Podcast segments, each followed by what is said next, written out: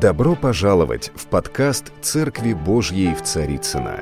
Надеемся, вам понравится слово пастора Сергея Риховского. Спасибо, что вы с нами.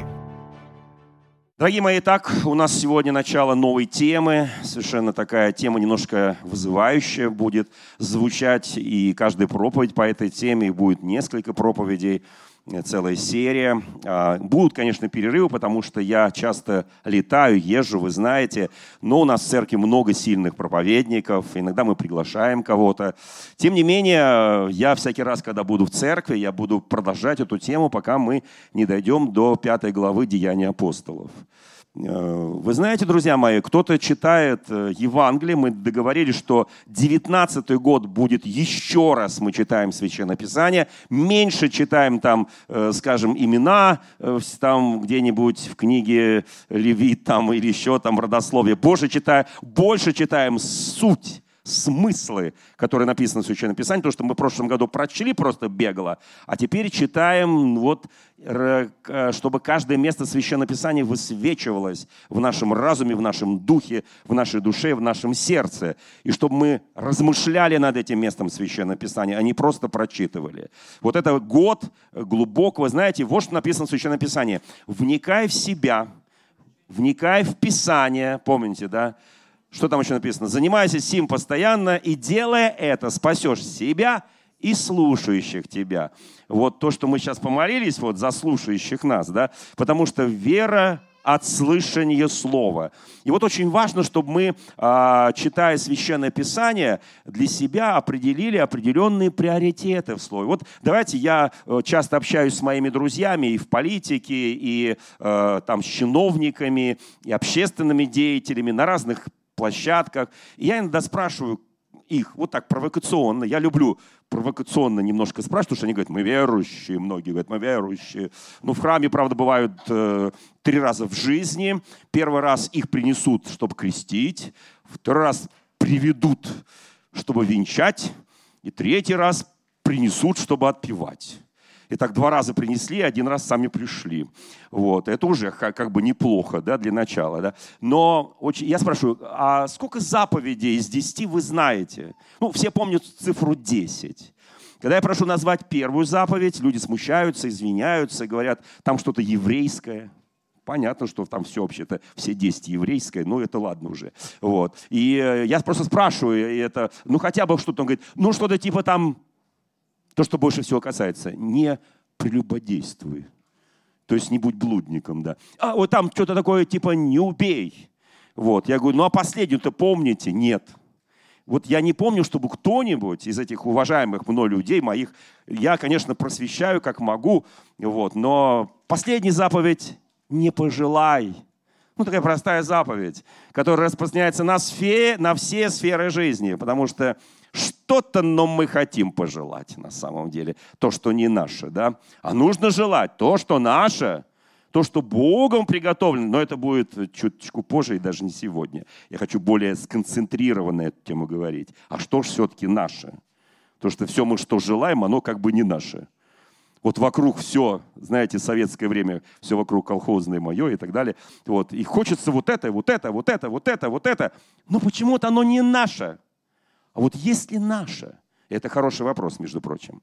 Итак, дорогие мои, а, когда мы читаем Священное Писание, насыщаем свою бессмертную душу, то в Священном Писании мы находим определенные вещи, которые формируют наш образ жизни. Прям с первых буквально страниц Священного Писания, прям с первых глав Священного Писания, с книги «Бытие».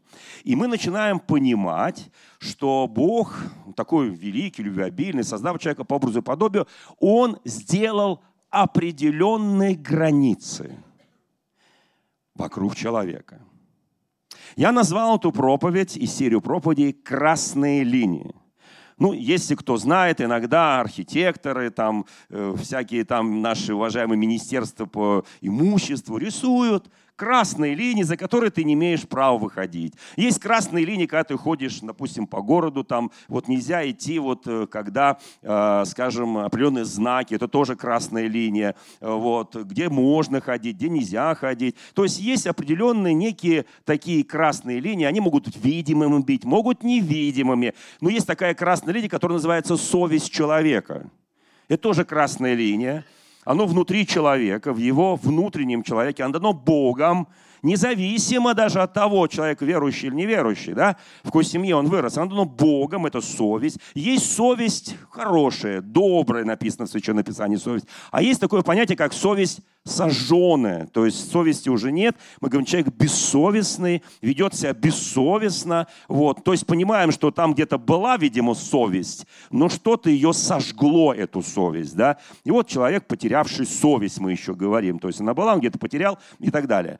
И, вот. и конечно, вот совесть, это вот не... есть еще, ну, есть какие-то, допустим, между мужем и женой согласия тоже есть э, красные линии. Есть желтые линии, есть зеленые линии, а есть красные. Но красные линии для нас это некий такой табу, запрет. Иногда жена говорит, вот это зеленые линии, можешь иногда переходить, но не забывай возвращаться. И муж так говорит, да? Муж говорит жене, можешь переходить, но не забывай возвращаться. Я сейчас говорю о простых вещах. Э, сэмоционировал, где-то там не сдержался, где-то там повысил голос, или что-то такое жена купила, муж не предупредив, он говорит, прошла зеленую линию, а потом желтенькая линия появляется. Вот это уже желтенькие линии. Вот это переходи с опасочкой, э, старайся ее не... Это может быть между родителями, детьми, мужьями, женами. Таких линий может быть много. Вот желтенькую, ну, слушай, постарайся не переходить, иначе ты станешь рецидивистом. А с рецидивистами у нас разговор. А вот красная линия, желательно, чтобы ее вообще не переходить. Потому что как только ты перейдешь красную линию, наши отношения на этом заканчиваются. Кто помнит, да, как иногда братья и братья, скажем, эм, Иаков и Сав, так поссорились, такие линии себе нарисовали, и фактически такие по жизни, да, и очень много э, Давид и Авесолом, который перешел эту красную линию, помните, сын Давида, да, и казалось бы, вот все уже, но вы знаете, оно было в сердце нарисовано у Авесолома, но не было в сердце у Давида. Поэтому, когда он был убит, помните, да, Давид плакал, и эта победа оказалась такой, ну, для него болью, потому что у него не было этой красной линии, она всегда для сына зеленая. Вы знаете, мы имеем отношение с Богом, и всегда у Бога по отношению к нам есть милость, есть милосердие, долготерпение, любовь, сострадание. И мы, конечно, не верим отчасти, что Бог может нарисовать однажды красную линию и сказать нам строгие слова – Постарайся не переходить ее никогда. Да, может быть, я дам милость, как было это в истории, но может этого не случиться. Вот эти вот красные линии, которые есть по жизни, которые мы живем в, в любой жизни, духовной, душевной, физической жизни, есть определенные, у нас есть чувство стыда. У кого есть чувство стыда? Ну, совесть, понятно, есть у всех у нас, мы христиане, у нас хорошая, добрая совесть. И есть чувство стыда. Это тоже красная линия. Чувство стыда. И да, и тебе стыдно это сделать, и ты не переходишь эту границу. Ты понимаешь, что есть границы или чувство насыщения. Ты же не будешь есть больше, чем ты можешь съесть.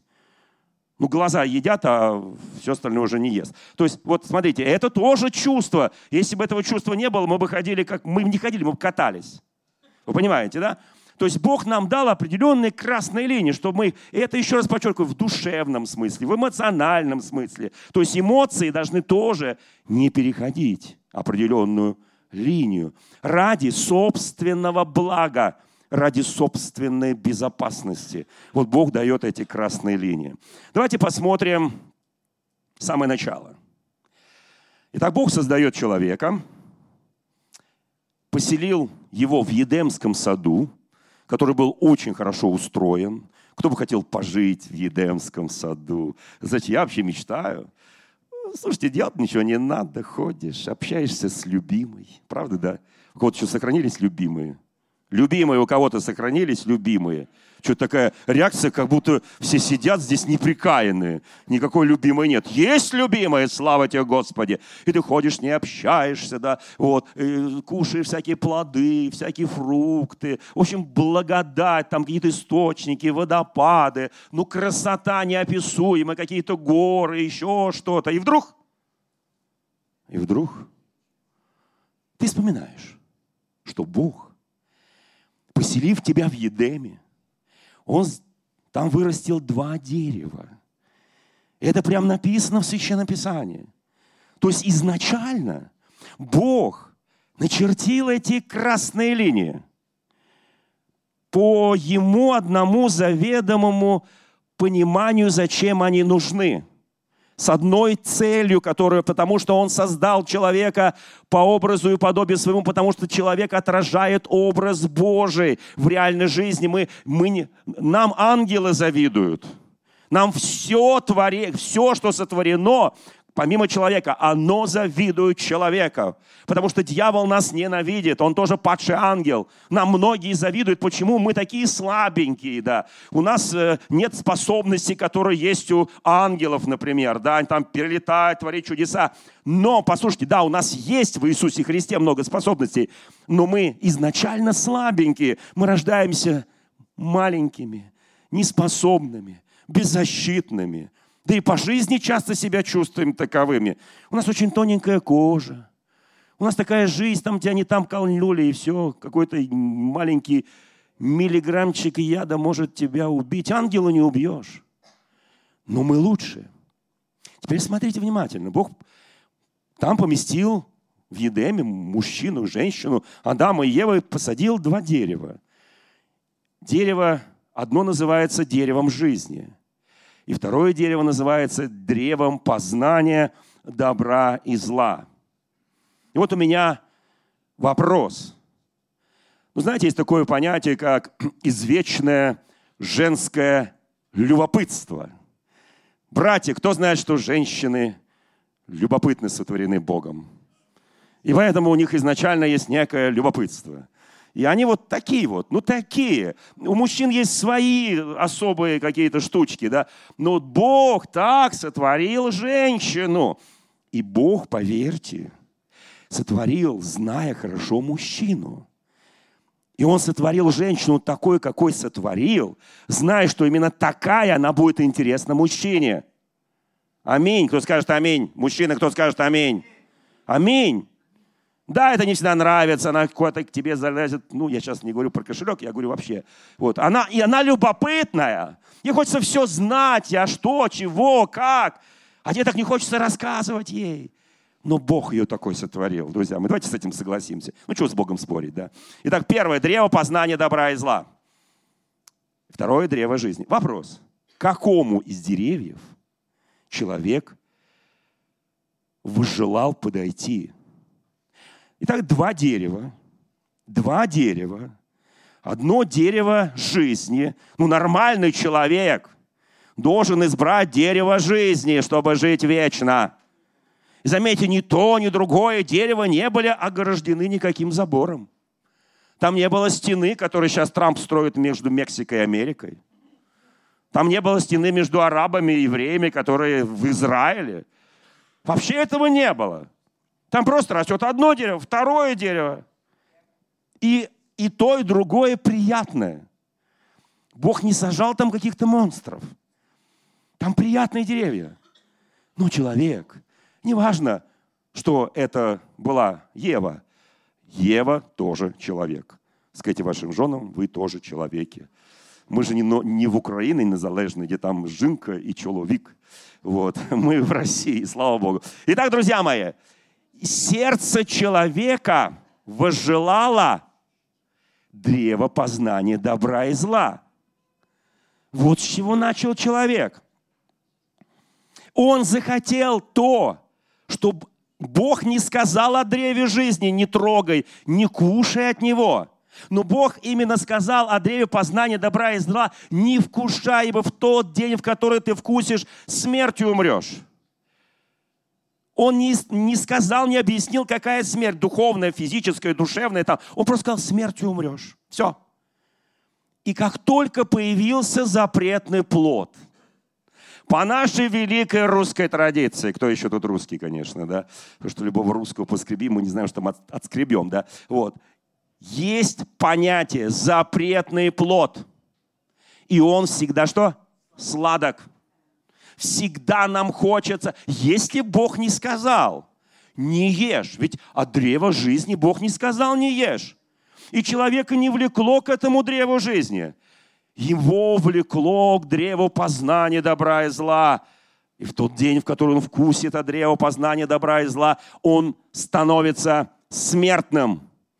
Потому что человек был сотворен Богом бессмертным. И мы получаем сегодня бессмертие только через Иисуса Христа. Мы стали бессмертными через Голгофу, через кровь, пролитую на кресте, через жертву Голговскую. Вот когда мы стали бессмертными благодаря Голговскому подвигу нашего Господа Иисуса Христа.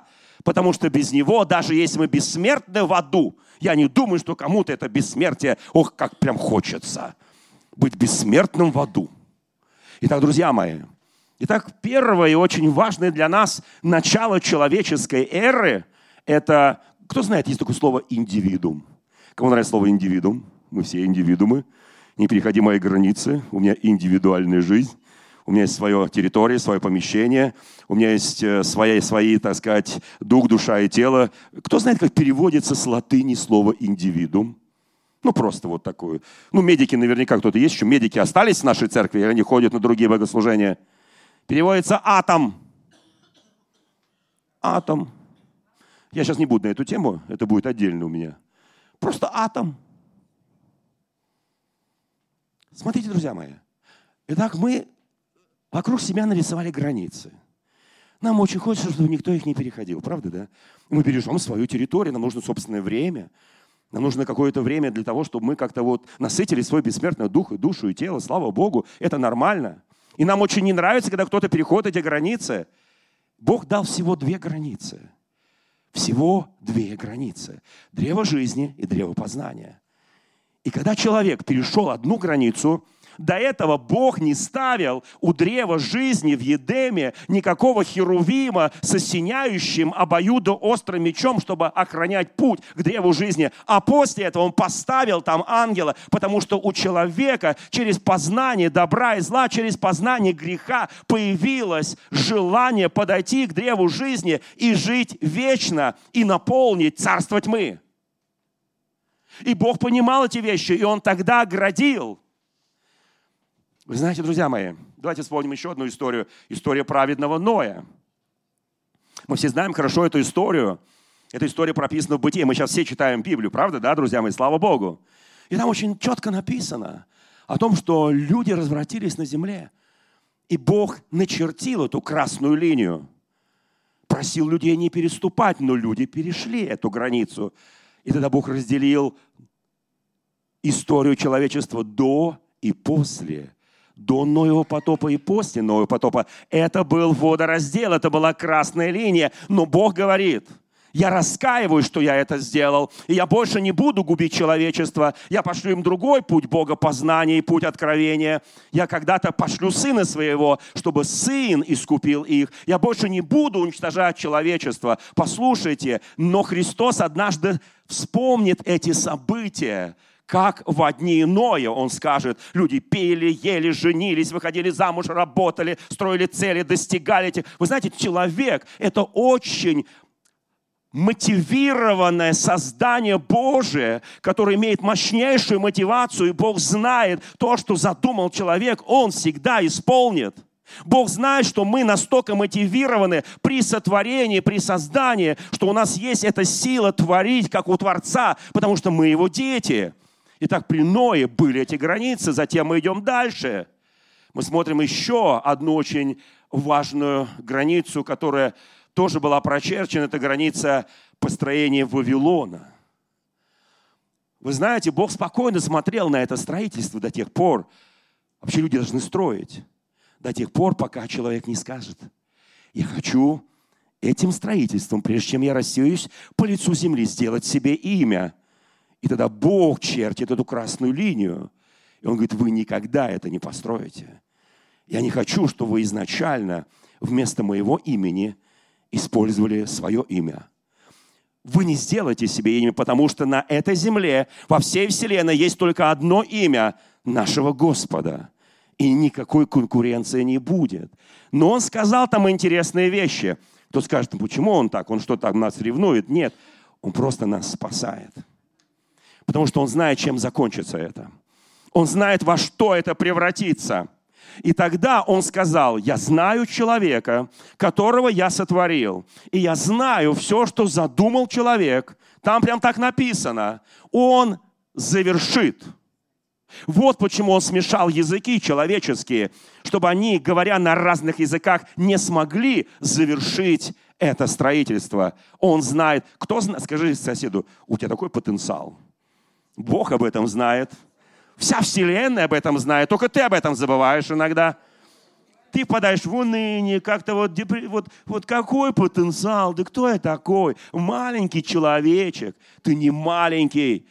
Ангелы тебя завидуют, вселенная тебя завидует. Послушайте, ты человек, созданный по образу и подобию Божию. У нас есть колоссальный потенциал. Мы только его закапываем, мы его не используем. У нас есть дары, призвания, таланты. Это все дано нам Богом.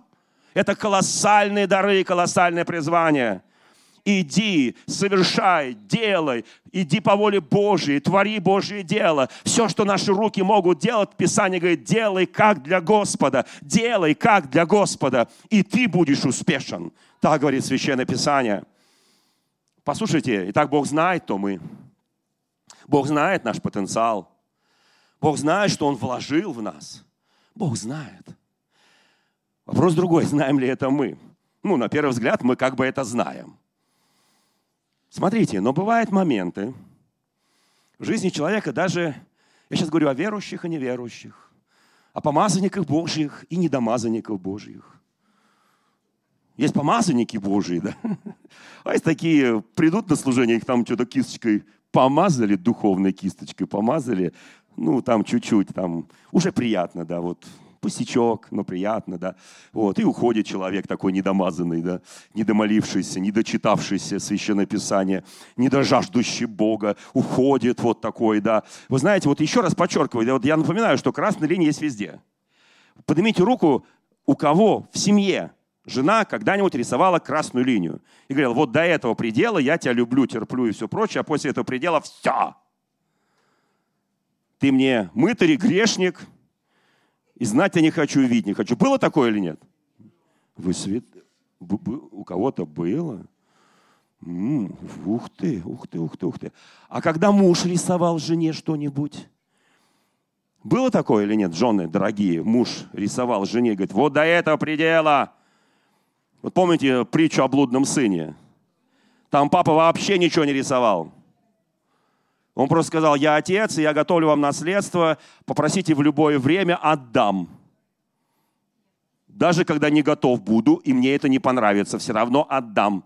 Один сын попросил раньше времени, другой вообще не попросил. А когда папа пировал по поводу возвращения младшенького, старшенький сказал, папа, в чем проблема? Я у тебя никогда ничего не просил, почему ты мне ничего не дал, вот этому и одежду, и перстень, и все там, украсил его, этого блудника, этого прожирателя и прочее, что-то. Папа, где правда? Он говорит, сыночек, проблема в одном, ты меня никогда не просил. У меня нет красных линий. Итак, смотрите, мы когда говорим, какие красные линии? Кто знает, что такое, еще раз подчеркиваю, а, люди, которые совершают неоднократное преступление и опять идут в места не столь отдаленные, их одевают в полосатенькую робу, и их зовут рецидивисты. Потому что они как бы неисправимы. Я бывал в двух колониях, которые, где находятся пожизненники, вот там есть соответствующее название, что-то про лебедя, что-то про дельфина. Они там сидят, я посещал некоторые камеры. Вы знаете, друзья мои, они перешли эти красные линии. Они их перешли. Даже с амнистия на самые великие праздники редко на них распространяется. Потому что они перешли эти границы. Это по-человечески. А по-божески, если что-то у Бога такое, что если человек переходит границы, Бог говорит, обратного пути нет. Да, когда мы читаем известную притчу Иисуса Христа о мытаре и богаче, кто помнит эту притчу, да? Не мытаре, вернее, как звали? Богач и Лазарь. Ну, Лазарь, да. Вот, вел себя как мытарь, да? Нет, не вел как мытарь, он был лазарем, был бедным, нищим, но праведным. И вот когда мы читаем, когда они умерли оба, помните? Они попали в разные места. Эта красная линия была прочертана не там. Она была прочерчена на земле. Он говорит, ты получил то, что ты делал на земле, и он получил то, что он делал на земле. Лазарь получил, и ты, богач, получил. Все. Мытари тоже были красные линии, когда он отдавал в четыре раза больше, чем задолжал. Помните? И он эти красные линии изменил на зеленые. Он не стал рецидивистом.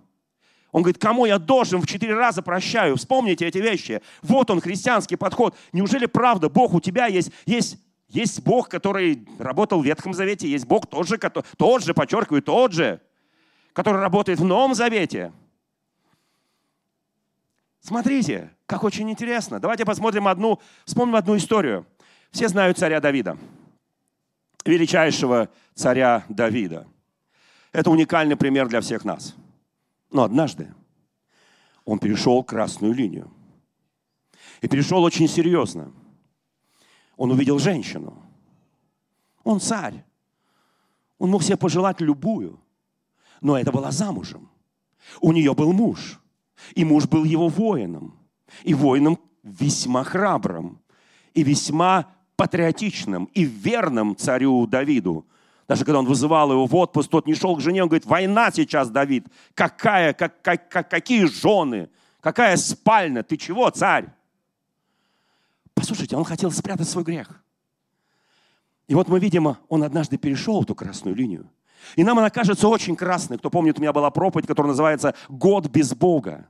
Когда Давид в течение одного года, ни разу, пока не родился младенец, мы даже не знаем его имени, этого младенца, он ни разу не вспомнил о Боге.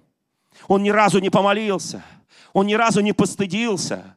Он жил такой жизнью, как будто он до этого не был верующим. И только когда ребенок умирает, и нормальные люди плачут, он говорит, все, Бог взял его. Я больше не хочу с ним спорить, я вспомнил, кто я. И он пишет свой знаменитый 50-й псалом. Только Духа Святого не отними от меня. Все возьми, Господи. Я не им согрешил, я тебе согрешил. Пред тобою я зло сделал в очах всего народа. И Бог вернул его. Он не стал этим рецидивистом. Когда читаешь 50-й псалом, кто любит печатать, читать 50-й псалом? Это один из моих любимых псалмов, 90-й, там, не знаю, 37-й, 38-й, 50-й, 120-й. Нет, мне, мне, мне, мне все нравится, но это вот, знаете, вот, когда переживаешь какие-то вот искание, когда переживаешь какую-то боль, когда переживаешь что-то, вот ты где-то вот сделал глупость какую-то, и говоришь, Господи, ну, пожалуйста, чтобы это не были красные линии. Я сейчас не буду делать эксперимент, чтобы мы все спросили другу, ты переходил когда-нибудь красные линии? Ну, зеленые все переходили. Это нормально. На зеленые нужно переходить. Желтенькие тоже многие переходили. Но это, надеюсь, успели покаяться. Успели измениться успели воздать в четверо, как написано в Священном Писании. Вот с красными линиями, я надеюсь, у нас у всех хватает мудрости, страха Божьего, святости Божьей. Не перейти эти красные линии. Знаете, сегодня такая вводная проповедь. Итак, третья книга царств. Вторая глава. Одна очень интересная история о том же Давиде. Итак, Давид царствовал сложно царствовал, трудно царствовал, разные времена были, сын его Виссалом. Между прочим, всем казалось, что Авессалом перешел красные линии по отношению к отцу, он вошел к его женам. Помните, он сел на его трон. Ну, сделал такое, что за которое нормальный человек должен возненавидеть своего сына – но когда лучшие воины Давида, помните, он спасался, у него волосы у Весолом, он повис в ветвях дуба, и его заколол один из военачальников, потому что он не мог высвободиться, у него волосы были огромные, и он убил его. И когда Давид победил, Давид уничтожил вот эту всю э, хунту, как назвать их, заговор, но он потерял радость, когда узнал, что сын его убит. То есть для Давида сын не перешел этих красных линий – Кто знает сердце Отца? Каково сердце Отца? Как Отец может любить до конца? На самом деле это очень большая тайна. Почему Он так любил того, кто сделал Ему столько зла? Почему Бог нас любит, когда мы делаем Ему много зла? Почему? У Него особое сердце. Итак, в этой книге, третьей книге царств, описывается Давид умирающий. В этой главе он лежит на своем ложе. Он готовится к смерти. Вторая глава. Он готовится к смерти. Девятый стих. Перед девятым стихом он говорит своему сыну. Знаете, вот когда мы умираем, каждый из нас однажды, если Христос не придет раньше, и не будет второго пришествия раньше для живых, мы должны перейти через смерть в жизнь. Помните проповедь недавнюю «Врата жизни, врата смерти». Мы должны перейти в жизнь вечную. Он умирает. Что мы говорим обычно? Вот давайте будем искренне, давайте будем откровенны честны. Что говорит умирающий человек, Божий человек, который прожил трудную, но благословеннейшую жизнь, в которой была масса примеров, что мы вот сегодняшние христиане подражаем многим праведным вещам, как он умел каяться, как он умел любить, как он умел прощать, правда, как он не сверг Саула, хотя можно было одним движением меча убить этого человека, на котором уже не было помазания, не было Духа Святого, уже Елей был на Давиде, он сказал, не подниму руки на помазанника Божьего. Но при этом он переходил эти желтые линии несколько раз в своей жизни. И Бог его миловал, миловал и миловал. Милости хочу, Писание говорит, а не жертвы. Так говорит Слово Божие. Итак, смотрите, он умирает. Что говорит умирающий в последнем своем завещании? Я очень его тоже в силу своего возраста, я иногда думаю, а что должен я сказать? Вот когда я буду, ну, конечно, я не собираюсь умирать, там где-то лежу, там, не знаю, на, на кровати, и вот э, я хочу умереть вот за кафедрой. Проповедовал и умер. Благословенная смерть. Мне глубоко все равно, как кто среагирует на это. Мне важно, что я хочу этого, и Бог меня... Я хочу на рабочем месте, понимаете? На рабочем месте. У моего станка трудового. Вот. Вы знаете, нет, я не думаю о том, как я буду красиво падать, я вообще об этом не думаю. Мне все равно, как я упаду, потому что это будет уже не я, это будет мое тело просто. Мне вообще глубоко все равно. Вот. Послушайте, мы, мы так любим свое тело. Знаете, у меня есть хороший приятель, зовут его Михаил, очень известный эксперт, психолог, психиатр. Вот. Он недавно, там у него, он после этого книгу написал. У него там одна знакомая, его попросили, там девочка 15 лет, такая суицидное настроение, уже все, там не хочет жить, несчастная любовь, все, сейчас себя суицид, вены вскрою, там и так далее, и тому подобное. Вот такие мысли, родственники зовут этого Михаила, он приезжает, вот через 10 минут выходит от девочки, она говорит, папа, мама, я никогда не положу на себя руки, никогда не буду себя убивать. Они говорят, Миш, что ты ей сказал? Он говорит, просто я рассказал ей, какой она будет лежать страшной в гробу после того, как бросится с 15 этажа. И вдруг она подумала, как она себя... Ей хочется красивая. А он говорит, красивой ты не будешь лежать. Ты будешь уродин. Он ей так все разрисовал, что девочка навсегда забыла слово суицид. И после этого влюбилась хорошего. Ну, в общем, там все хорошо пошло. Слава Богу. Вот, казалось, страхом спасайте. То есть он использовал то, что важно каждой женщине. Интересно, что важно мужчинам? Нет, книга потрясающая. Это книга потрясающая. Я, может быть, подумаю о том, чтобы как-то нам провести, пригласить его, чтобы он провел нам семинары. Он христианин, хороший христианин, он бывший полковник там, там, и так далее. То есть он специалист по он глубоко верующий человек. Он говорит, я, говорит, иногда убеждаю Богом, когда люди Бога не понимают, тогда начинаю страхом. Каким ты будешь в гробу. Вот. Нет, он каждому находит что-то свое. Это, это хорошо. Вот сейчас очень важный момент придет. Когда умирает человек, он говорит последнюю волю. Итак, в девятом стихе, перед этим он сказал, он сказал всего о трех людях, о которых Соломон должен позаботиться. Об одном человеке Соломон должен позаботиться, что он убил этот человек лучших его военачальников, чтобы их голова не увидела седых волос. Интересная забота, да? Соломон, завещаю тебе, чтобы вот этот вот э, полк, военачальник не увидел своей седины. Как ты это сделаешь, меня не волнует. Второй человек, который сделал мне очень много добра. Я хочу, чтобы он всегда благоденствовал, чтобы он жил в Иерусалиме и благоденствовал. А вот третий человек, там в этой главе все написано, да? Кто-то читал эту главу, когда в том году читали Библию, да? Я понимаю, сейчас еще пока до царства мы не дошли, тем более до третьей книги царств. Нам бы первую осилить, да. Вот. Итак, друзья мои, и он говорит важное завещание о третьем человеке. Девятый стих. Можно оператора вывести девятый стих. Там написано следующее. Он вспомнил Симея, который ругал его и хулил, когда он бежал от Весолома, кидался в него пылью, камнями, обзывал его всякими словами. И когда один из военачальников Давида говорит, позволь, я сниму с него голову, этот пес мертвый. Он говорит, нет, Бог повелел ему ругать и хулить Давида. И потом, когда Давид возвращается с победой, этот мертвый пес, семей, перед Иорданом попросил прощения у Давида – и Давид говорит, хорошо, я тебя не буду убивать, как царь. Живи. Но что-то там внутри осталось. Знаете, мы прощаем, но что-то там иногда остается. И вот здесь вопрос не что у Давида осталось, Бог чудесным образом подсказывал ему многие вещи. Саула не убивай, вот это не делай. Помните, да? Бог удивительным образом шлифовал его сердце, его разум, его душу, делал его очень праведным царем. А здесь, вот он, 10 стих, знаете, что будет 10 стих? И сказано, ты не оставь, 9 стих, его безнаказанным, ибо ты человек мудрый и знаешь, что тебе сделать с ним, чтобы не извести седину его в крови в преисподнюю. Давид знал, что этот человек не пойдет в рай.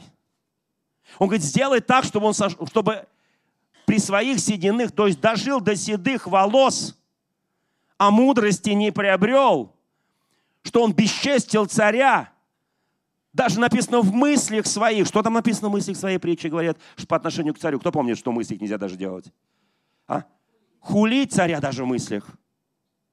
Боже мой, как это так? Он что, не человек, это царь, что ли? Человек, человек. Но с ним я буду разбираться. Не ты, а я. Знаете, и он говорит, сделай так. И следующий стих. Покажите десятый стих, пожалуйста, операторы. Следующий стих. «И почил Давид с отцами своими, и погребен был в городе Давид». Он сказал, это последние слова последние слова. Обычно люди говорят, эта глава, вторая начинается, как он благословляет Бога, благословляет своего сына, благословил свою жизнь, а потом говорит, а вот это вот три вещи не забудь. Вот не забудь. И ты это должен сделать. Вы знаете, Соломон вызывает Семея в этой же второй главе и говорит, послушай, Семей, я знаю, что ты делал для моего отца ужасные вещи – но отец сказал мне, что я проявил мудрость по отношению к тебе. Я проявляю мудрость. Живи со мной в Иерусалиме. Построй себе хороший дом. Живи богато, в достатке. Наслаждайся жизнью. Но как мудрый человек, как мудрый Соломон, я ставлю тебе одно единственное условие. Никогда не выходи из этого города. В тот день, когда ты перейдешь поток Кедрон, а кто был в Иерусалиме, вы знаете, поток Кедрон течет по гиене огненной, по долине. Кто помнит? В тот день, когда ты перейдешь поток Кедрон, смертью умрешь. Слушайте, какой Кедрон? Зачем нам Кедрон? Если бы мне сказали, живи в Москве, наслаждайся. Ладно, в Москве, живи в черте Садового кольца. Там, правда, дома иногда старенькие, горят чуть-чуть. Вот, перекрыть у них разные. Вот. Но живи в лучшем доме, в дом на набережной. Живи в этом доме. Но никогда не переходи за Садовое кольцо. В тот день, когда ты перейдешь красную линию, ты останешься не только без квартиры в доме на набережной, но и без жизни. Да какой из нас сумасшедший человек это сделает? Ева что ты сделала там в Едеме? Жила бы спокойно, мы бы там сейчас с тобой тоже жили. Какой нормальный человек, когда ему говорят, живи, не выходи. Ну не переходи ты эти красные линии. Ну, там все есть в Иерусалиме. Кто был в старом городе Иерусалима? Там все есть, там все есть. Там есть, вот что хочешь, душа твоя, все купишь. Ну, живи просто. У него рабы даже были. Но сердце человека, оно алчно. И через три года знаете, мы часто забываем. Мы читаем Писание, забываем. Мы читаем Писание, не убей, не укради, не пожелай, не поклоняйся иным богам, никому не поклоняйся, не сделай себе изображение. Но проходит 10 лет, ты уже изображению поклоняешься. Проходит еще 10 лет, ты уже кланяешься еще кому-то, который уже давно мертвое. А Писание говорит, не сделай этого. Ты говоришь, да какая красная линия? Да переходил и буду переходить. И что мне будет за это? Ругался и буду ругаться. Безобразничал, буду безобразничать. Сплетничал и буду сплетничать. Не прощал и не буду прощать. Если ты перейдешь за поток, потоки дрон, смертью умрешь. И вдруг у него убегают два раба.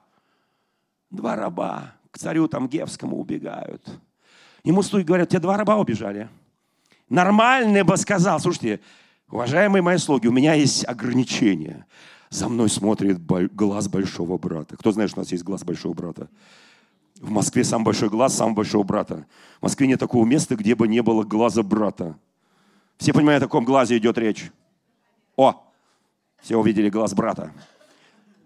Так положено, да? По безопасности. Слушайте, друзья мои, вот тебя смотрит брат. И вместо того, чтобы проявить мудрость, и сказать, слуги, пойдите, ловите этих рабов и приведите ко мне. Он говорит, я сам пойду. Я сам их... Слушай, гордыня, тщеславие, злость, эгоизм. Сам творил беззаконие, ничего. Сам много раз переступал красное. А здесь твоя же жизнь. Знаете, мы часто, мы живем в этом мире. У нас один раз дается жизнь. Один раз дается жизнь. Мы на нее часто вот с большой колокольни кое-что делаем нехорошее. Говорим, да что мне эта жизнь? Живу как хочу. Какие красные линии? Вы знаете, он сам идет искать. Нашел. Вернулся.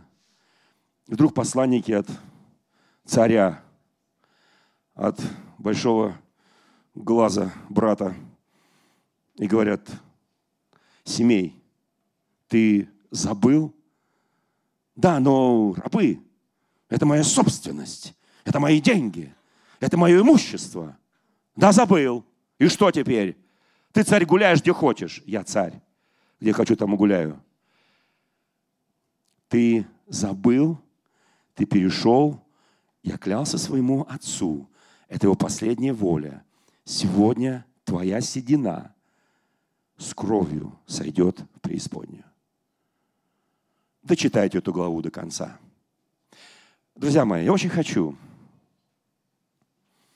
знаете, Моисей тоже не вошел в землю обетованную. Он умер как святой, но не вошел, не явил святости. Бог, зачем так много этих линий? Аарон тоже не вошел, не явил святости. Боже, зачем такие границы? Он говорит, послушай, я дал тебе чувствование в духе, я тебя насытил жизнью, я дал тебе прекрасное место, где ты живешь, я дал тебе прекрасных людей, я дал тебе хороших друзей, семью. Ты сам формируешь свою жизнь. Либо ты ее не формируешь, либо ты ее формируешь, либо ты каждый день переходишь красную линию, либо ты живешь в том, что я дал тебе, это твой едем, живи там, но помни, там всегда будет два дерева. Между прочим, к древу жизни Бог не говорил, не подходи к нему. Бог не говорил, кушай от нее плоды, или не, не, не кушай плоды. Знаете почему? А потому что у человека не было желания к вечности. Он хотел познать добро и зло, он хотел познать грех. Вот что он хотел. Вы знаете, друзья мои, в чем наша проблема? Мы часто не видим себя в вечности. Мы мыслим категориями земли. Мы не представляем себе, что будем вечно жить с нашим Господом. Мы привыкли жить здесь, и нам хочется познать добро, зло, добро, зло. Наше сердце влечет вот это дерево, но не древо жизни, не древо вечности. Вот это, к сожалению, миллионы людей не влечет. И мы сегодня с вами ответственны. Вот это вот, я за тебя молюсь, вот это вот. Это чтобы как можно больше вырвать людей из, из, от князя тьмы из царства тьмы как можно больше. Я за тебя молюсь, я буду стучаться в небеса, я буду делать все, чтобы ты не остался там. Я тебя люблю. Я не хочу, чтобы ты переходил красные линии. Я хочу, чтобы ты шел к древу жизни, а не к древу познания добра и зна. Древо познания, кроме смерти, ничего не приносит. Дорогие друзья, спасибо, что были с нами. И до встречи на следующей неделе на подкасте «Церкви Божьей в Царицына.